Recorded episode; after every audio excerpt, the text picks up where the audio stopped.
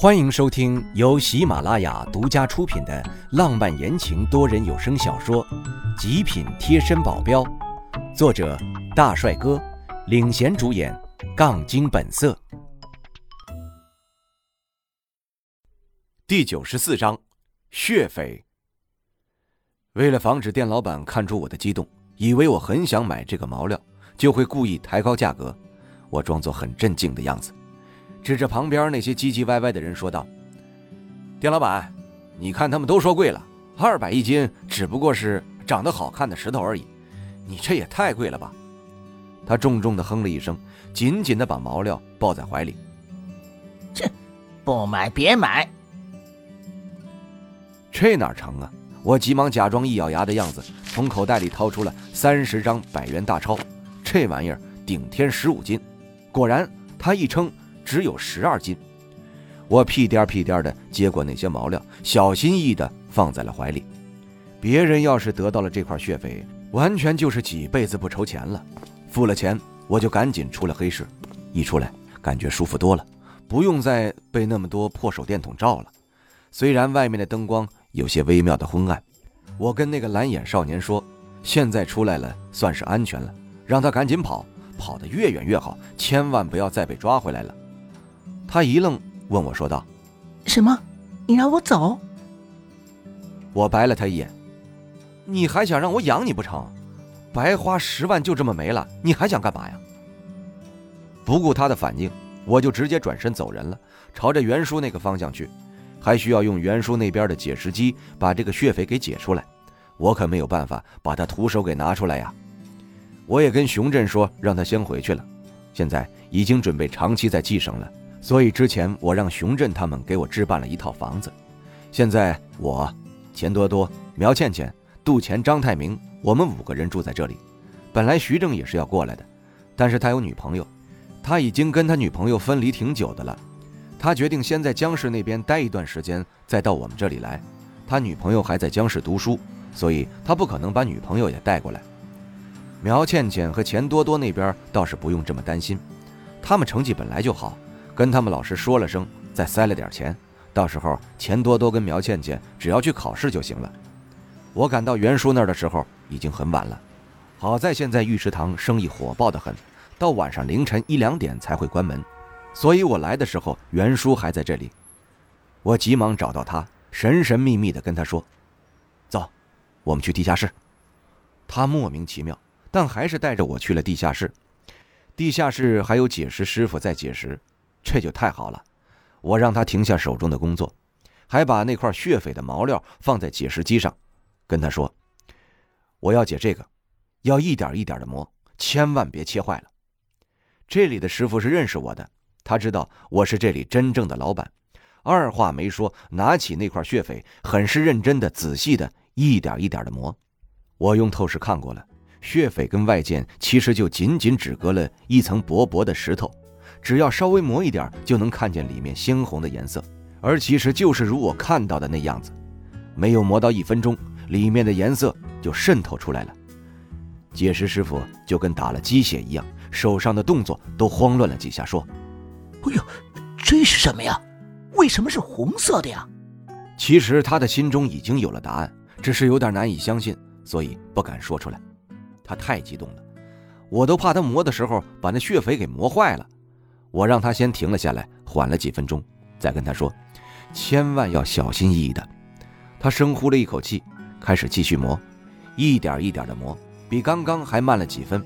慢慢的，里面的颜色更加浓重了，血肥也露出了一小半的面貌。解石师傅这下真的是确定了。天哪，血肥，这是血肥呀！而袁叔已经完全愣在原地，口齿不清的问道。老大，这个，这个是从哪里来的呀？是真的假的？不会是人工的吧？我嘴角抽了抽，袁叔的想象力也太强大了吧！人工要是能做到这个份上，那还要天然的干什么？在解释师傅激动的神情下，终于，这块血匪显示出了它完整的样子。血匪中不含一丁点的杂质，颜色堪比血还要鲜艳。放在灯光下都能看出它发出的微弱的光。袁叔也终于相信了这块纯天然的，他已经激动得快手舞足蹈了。相比他们，我发现最开始我看见这块翡翠的时候，真的是冷静无比啊。解释师傅不停地追问我这块毛料是从哪里买来的，我就跟他们说了实话，说是从黑市里随便淘宝看到这块毛料长得很不错，很有可能会出翡翠，所以就买下来了。他们还一本正经地说：“看来以后要多去黑市了。虽然花钱要不少，不过只要淘得一块像这样的毛料，我们就发了。不对，我们已经发了。”他们太激动了，激动的我都想赶紧远离他们。再这样待下去，我就要跟他们变得一样疯了。把那块血翡交给袁叔，让他好好的保管。暂时我是不准备让这块血翡问世的，毕竟现在玉石堂虽然在冀省是很有名的。但是放在全国或者全世界，都仅仅是一个小小的玉石店而已。所以这块血翡要是现在就拿出来，很有可能会给我们玉石堂带来杀身之祸。说严重点就是这样了，说轻一点，那玉石堂绝对要倒闭。我可没有这个胆量，现在来冒这个险，这基本就是百分之百的事情了。等到缅甸之行那个玉石博览会之后，在那里我们就要把我们的玉石堂的名声先给它响亮起来。再让血匪问世，我要震惊全世界！几乎这一整天的心情都是激动的，估计这样的激动还要持续好几天。从袁叔那里出来，我就回了公寓，这已经很晚了。我想的就是，本来他们应该已经睡了，但是我走到公寓楼下，发现这里面全是灯火通明的，怎么回事？我赶紧上去一看，居然一个都没睡，都在沙发上，而且还多了一个人。大家都在跟那个人大眼瞪小眼的，我一看，不就是那个蓝眼少年吗？你怎么还没走？熊振那家伙居然把人送到了我这儿来了。他憋了个红脸，用很蹩脚的中文发音说：“我我不知道怎么走。”你是不是傻呀？你去机场看下航班不就知道了？哦，我可是我没钱呀！我操！你几个意思啊？刚刚花了我十万，你不会还要让我给你付这个机费吧？哎，想都别想啊！要是没钱，你就给我出去工作，等赚钱够了自己走，别想赖我这儿，我可不包吃不包住啊！我本来就算是一时脑抽才把他买了下来，想救他，他还想赖着不走，完全没可能。他的脸更红了。我不知道这边怎么工作，我可以待你这儿吗？我可以帮你做事，然后你付工资，等我赚够了钱我就走，绝不多待一分钟。你这不是坑我吗？我这儿可没事给他做。我看他不就是个小少爷的形象吗？他会做事儿，不给我添乱就不错了，还让我付工资，他是不是想的太多了？我一张嘴，刚说出一个不字，苗倩倩就站了起来，挺气愤的瞪着我说道：“你都能出十万买了他。”就不能多出点吗？不知道送佛送的细啊！你看他多可怜，多可爱呀！不仅是苗倩倩帮他说话，连钱多多也站了起来，最后甚至连杜钱和张泰明也站了起来，说让我把他收留下来。感情这帮人都吃饱撑着了，胳膊肘往外拐呀！算了，不管了，他爱留下来就让他留下来吧。我白了他一眼，说：“以后厕所就是你扫。”这不算是特意为难他。而且，因为我们的厕所真的没有人打扫，我们是想请保洁阿姨的，但是他们都说不方便。屋子里住了这么多人，就想自己打扫，而他们又懒得要死，一个个大小姐、大少爷，屋子里就难得打扫一次，厕所就更别说了。他们谁都不想碰，所以就一直放了。现在我们才住在这里几天而已，厕所已经是一股味儿了。要是时间一长，那厕所肯定得臭死。现在来个人，不好好利用一下怎么行呢？我这话一说完，那群人就马上没意见了。估计他们也是巴不得有人来扫厕所吧。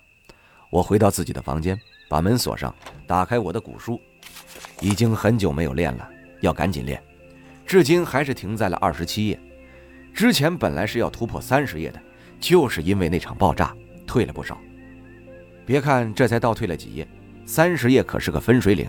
我直接就从分水岭下来了，就好比我原来是 C 级，现在却降到了 D 了，基本上是十个 D 都打不过一个 C 呀，所以我这个实力降的，那叫一个肉疼啊！我得赶紧把它补上去。不过之前就已经达到 D 了，只是倒退了而已。现在练应该要比之前轻松的多，可能没有分水岭这一说法了，直接按着平时练，应该就能练上去。后面的几天没有我什么事儿，就基本上把自己关在房间里面练古书了。一个星期过去了，终于练到了二十九页，可想从二十九页到三十页，还是有那么点难突破的。但是我还是不死心的，就一直想往上冲。又是两三天过去了，隐隐的要突破三十层的时候，忽然我的电话响了，拿起来后接了之后，差点把我重新吓回到二十七页。电话是刘叔打来的，他居然跟我说青虎帮的那件事情已经过去了，是不是可以跟苗倩倩结婚了？听众朋友，本集已播讲完毕，感谢您的收听。